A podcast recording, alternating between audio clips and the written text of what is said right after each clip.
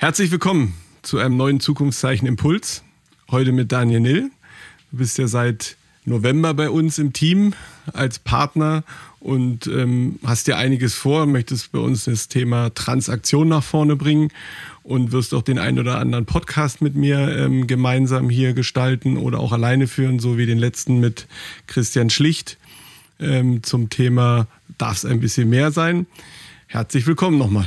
Ja, vielen lieben Dank, Stefan. Ich freue mich, hier zu sein, jetzt auch in neuer Funktion sozusagen, unterm gleichen Dach. Ähm, deswegen Premiere, unser erster Zukunftszeichen Impuls. Äh, unter der Flagge von Lingner.com äh, als Duo sozusagen. Da freue ich mich sehr drauf. Ich bin gespannt auf alles, was kommt. Bin gespannt auf unseren Rückblick auch, den wir heute gemeinsam vorhaben und vielleicht auch den einen oder anderen Impuls für die Zukunft machen. Und äh, ja, legen wir los. Legen wir los.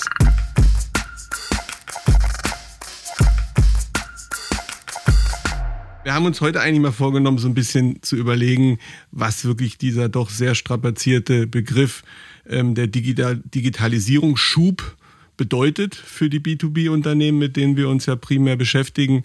Gibt natürlich auch so provokante Thesen wie, ja, Controlling is out, Vertrauen ist in, Eigenverantwortung ist in sicherlich auch spannende Themen, die wir da in den letzten ähm, Monaten auch in unserem Podcast Zukunftszeichen besprochen haben. Ganz aktuell war ja auch vor kurzem dein Podcast mit Christian Schlicht zum Thema Digitalisierung im Facility Management. Darf es ein bisschen mehr sein, so ja. habt ihr es genannt.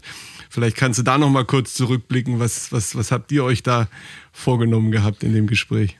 Nein, im Endeffekt haben wir uns tatsächlich jetzt äh, unabhängig von der aktuellen, äh, vom aktuellen Geschehen oder von der aktuellen Lage, hat Christian sich damit beschäftigt, wie kann er im Bereich Immobilienmanagement die Mechanismen, die Arten des äh, Controllings, du sagst Controlling is out, ähm, verändern, weil äh, sie festgestellt haben, dass die normalen früheren Kennzahlen, die man hatte, die gehen heute nicht mehr. Also es geht heute nicht mehr nur um Stromverbrauch oder ähnliches in Immobilien, sondern es geht um diesen viel zitierten Mehrwert. Wie machst du jetzt aber einen Mehrwert messbar? Also der, Mehrwert der Daten mehr oder weniger. Mehrwert der Daten, Mehrwert der Immobilie, überhaupt äh, auch im Hinblick auf, ähm, dass du Immobilienflächen teilst, dass du Dinge bündelst, dass du quasi sagst, wir sind hier eine eine, ein Gebiet mit mehreren Wohneinheiten oder mehreren Häusern. Wir können uns verschiedene Dienstleistungen teilen.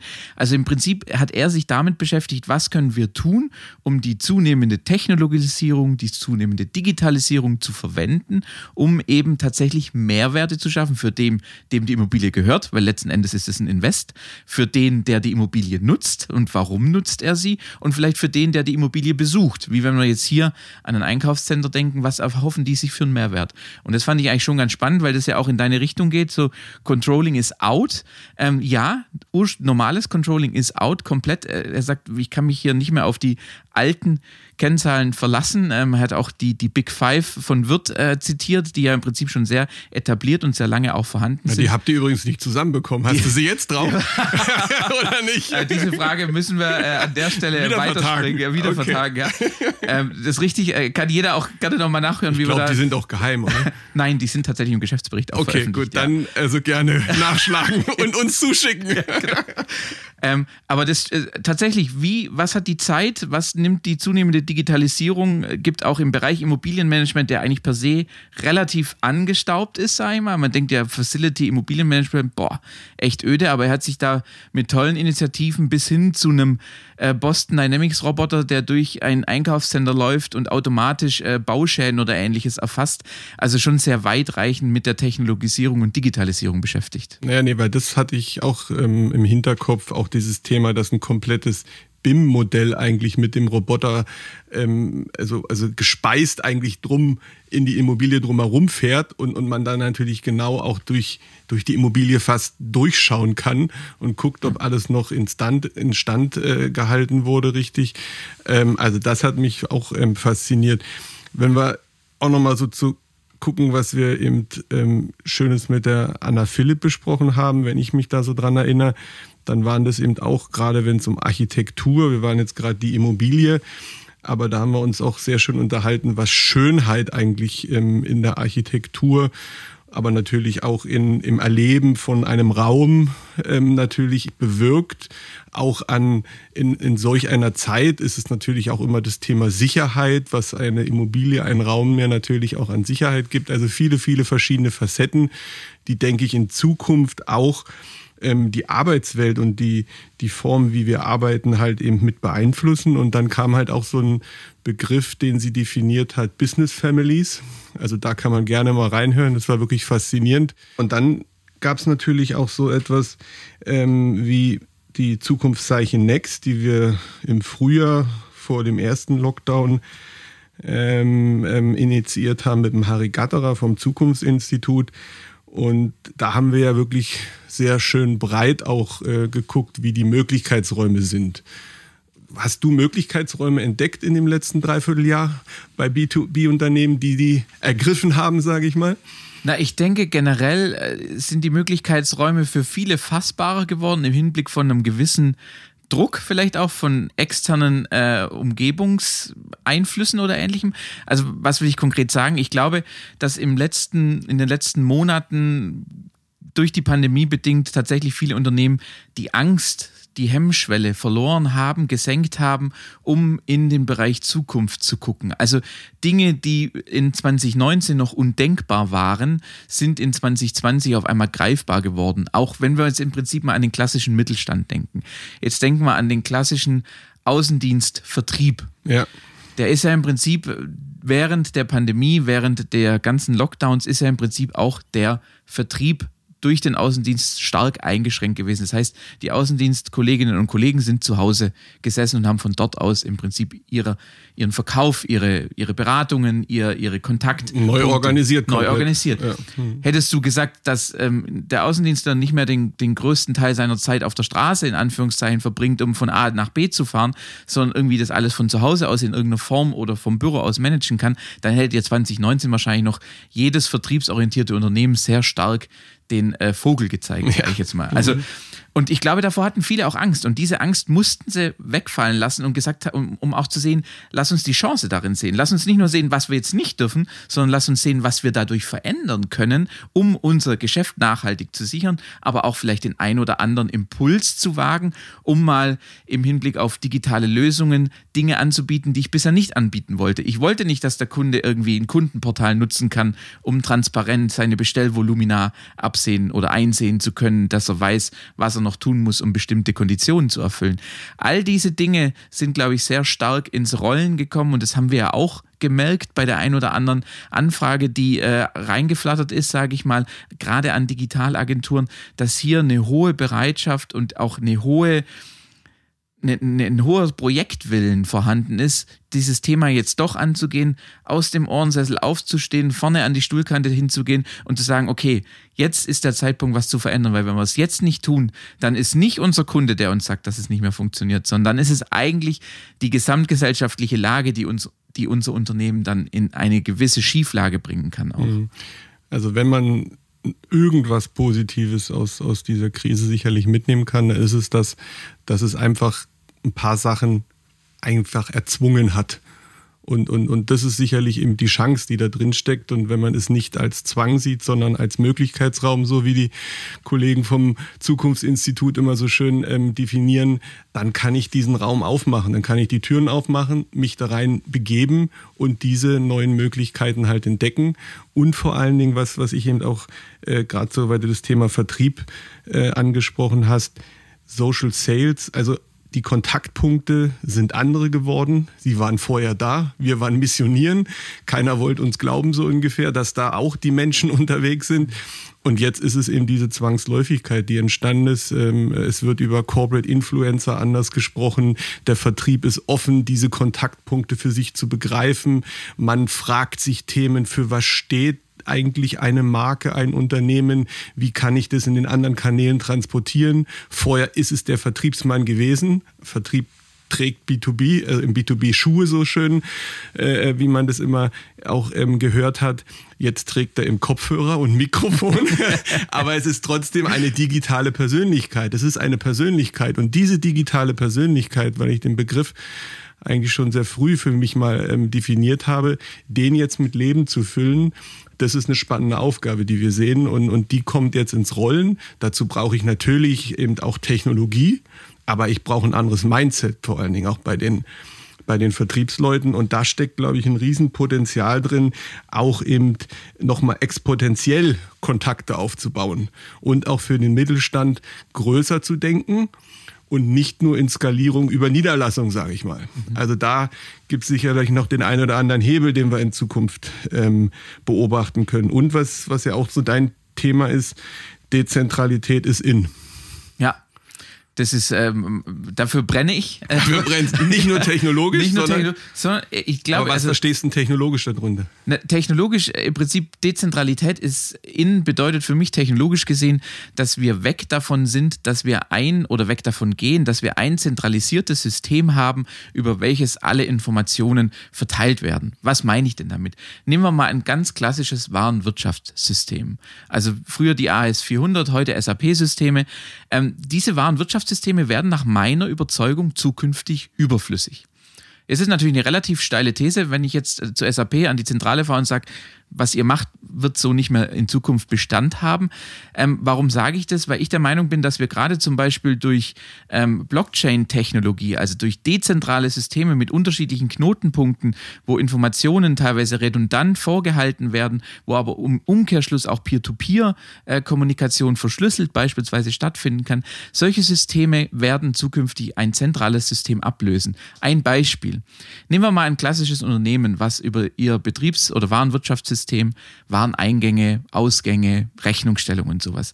Jetzt denken wir mal daran, dass auch im Thema Internet der Dinge, also Internet of Things, ja im Prinzip jeder Gegenstand, ob das jetzt hier ein Stift ist oder irgendwas anderes, kommunizierbar und quasi die Fähigkeit bekommt, Interaktionen durchzuführen. Und jetzt kommt quasi ein LKW mit einer Palette und auf dieser Palette sind verschiedene Produkte, die rollen in mein Lager rein, dann erfasst automatisch das Lager, dass die Produkte angekommen sind. Kann dann automatisch erfassen, sind sie vollzählig, waren sie, wenn es eine Kühlkette gibt, waren sie entsprechend richtig gekühlt während der Fahrt und so weiter und so fort. Wird automatisch erfasst.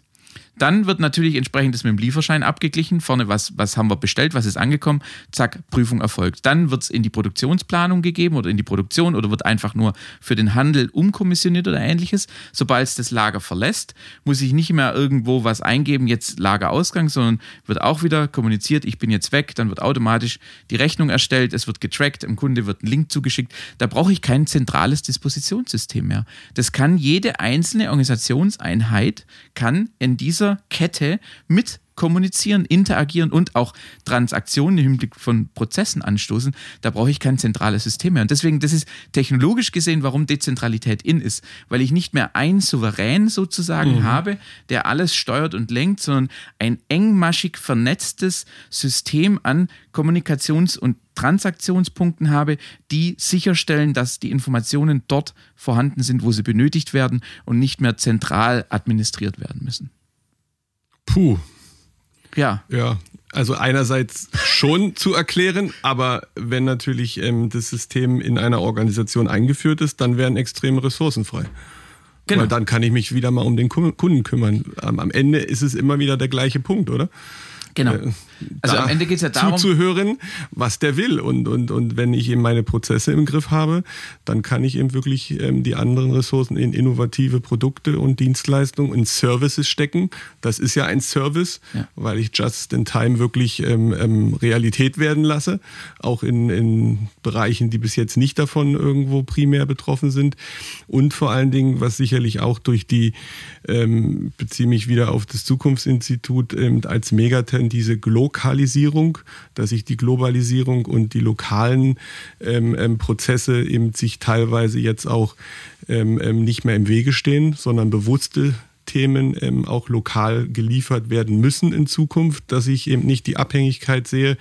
Ähm, und dann wird sowas natürlich noch umso wichtiger, dass es technologisch ähm, schnell umzuswitchen ist, sage ich mal. Ne? Ja. ja, und ich erreiche halt eine höhere Automatisierung und äh, eine höhere Digitalisierung. Also die Vision, die, über die wir auch schon das ein oder andere Mal diskutiert haben, ist ja eine 100% digitalisierte und automatisierte Prozesskette, wenn es um im B2B-Bereich um die Beschaffung geht.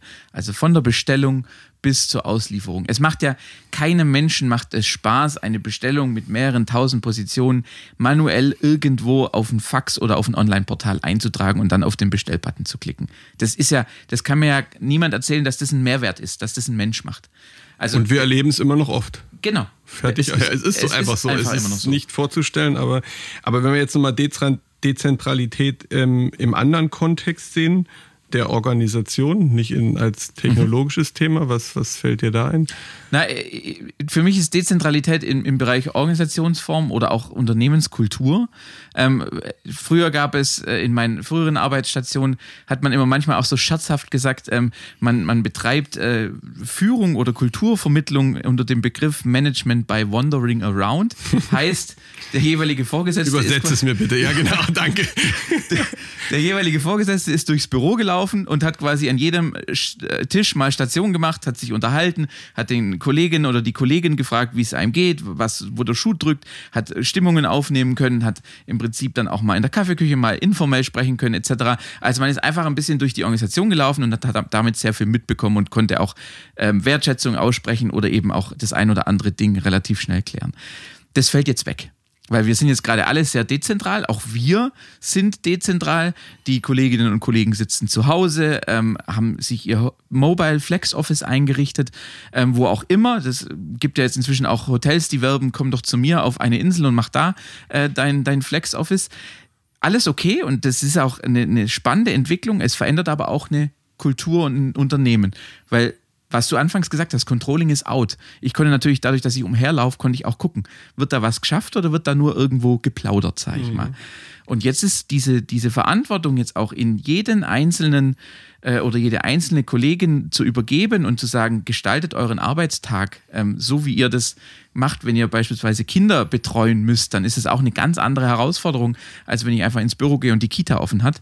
Ähm, und dieses Dezentrale auch, wie können wir Interaktion zwischen Teams, zwischen äh, Kolleginnen und Kollegen, die nicht jeden Tag zusammenarbeiten, wie können wir das in, einen, in eine digitale Zukunft transformieren, dass sie ortsunabhängig gelebt wird und stattfindet. Ich denke, das ist ein großer Trend in diesem Jahr, den wir, glaube ich, alle, egal vom Konzern bis äh, zur Agentur, sage ich mal, wie wir sie sind, gemerkt haben, dass dort viel, viel Potenzial, viele Chancen drin stecken, aber auch natürlich Herausforderungen, weil man nicht mehr durch ein physisches Event Weihnachtsfeier Unternehmenskultur erlebbar machen kann, sondern man muss die Werte, die man hat, die Kultur, die man hat, transportieren und zwar durch nicht physische Kanäle oder nicht physische Begegnungen. Ich habe auch gelesen, dass das wie so eine Art ja, offenes Ökosystem ist, was man eigentlich aufbaut. Also für mich war dieses Bild, ähm, also ich habe mal so einen anderen Begriff, ähm, Kommunikationsorganismus, mir irgendwann mal ähm, auf die Fahne geschrieben, ja, einfach wie ein Organismus eben sich nährt von, von, von neuen Inhalten und, und, und so sehe ich jetzt eigentlich auch das Thema Organisation in, in der heutigen Zeit, dass ich einfach offen bin dass Kollegen von außen hinein diffundieren können, das Thema Spezialisten in ein Projektteam reinzuholen, ähm, auch nicht irgendwie alles an einem Ort fokussiert ähm, zu organisieren. Ähm, da steckt ein, ein großes Potenzial drin, bei so einem offenen Ökosystem das aufzubauen. Da sind wir ja auch mit unseren Überlegungen dran, ähm, wie wir das für unsere kleine Agentur Lingner.com halt hinbekommen. Und bei Zukunftszeichen wollen wir das eigentlich ja auch mit anderen Leuten im nächsten Jahr uns unterhalten. Was haben die gelernt? Was haben die ge geändert? Ähm, aber es gibt sicherlich auch, wenn man nochmal zurückguckt, mit dem Bernd Herrmann, ähm, Wirt-Vorstand, ähm, haben wir uns eben auch über den ihre Digitalstrategie unterhalten.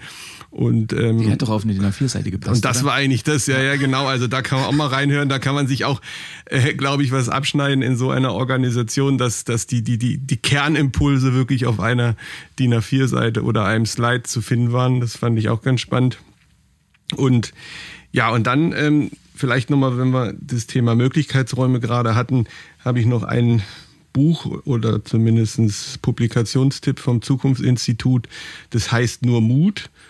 Vier Leitbilder und 14 Denkweisen, mit denen wir eine bessere Zukunft gestalten.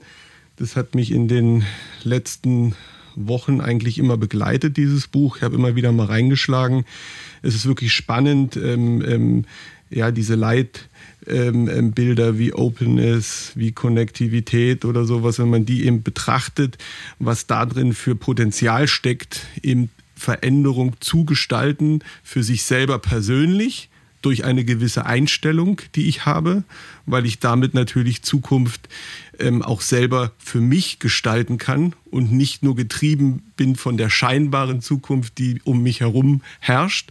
Also da ähm, ähm, konnte ich für mich eine Menge Kraft auch ähm, ähm, herziehen, ähm, Sachen so zu betrachten, dass es eben nach vorne gerichtet ist und nicht in irgendwie in einer Angst verharrt. Das ist, glaube ich, auch nochmal psychologisch ganz wichtig, dass man diese Themen für sich ordnet und dann wirklich eben ja, kanalisiert und nach vorne ausrichtet, diese Zukunftsmöglichkeiten.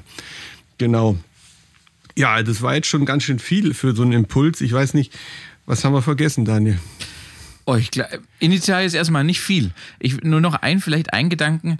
Ähm, wir haben jetzt viel über Dezentralität und nur Mut etc. geschaffen. Ich glaube, wir dürfen einen Aspekt, müssen wir auch äh, noch kurz mitschauen. Und zwar der Aspekt ist, dass wenn wir physisch zusammenkommen in Zukunft, dass es eine andere Stellung, eine andere Wertschätzung ähm, erfährt. Eine andere Aufmerksamkeit. Eine andere Aufmerksamkeit erfährt als früher. Weil wo man früher im Prinzip sich drei Stunden ins Auto gesetzt hat, um irgendwie anderthalb Stunden äh, einen Termin wahrzunehmen, macht man heute ein virtuelles Meeting oder man sagt, ich komme persönlich und dann wird es aber auch vom Gegenüber anders wertgeschätzt und anders gestellt, dass man da dieses Thema physische Zusammentreffen nochmal eine ganz andere Bedeutung in Zukunft beimessen wird. Oder auch wenn wir an Kollaboration denken, dass man äh, wie so ein, äh, wie, wie im Prinzip im, im Entwicklungsbereich ähm, die Hackathons, dass man ein Projekt-Hackathon zukünftig vielleicht macht, dass man sagt, jetzt das Projektteam aus unterschiedlichen äh, Abteilungen oder, oder Disziplinen kommt für vier Tage zusammen, macht ein Projekt-Kickoff,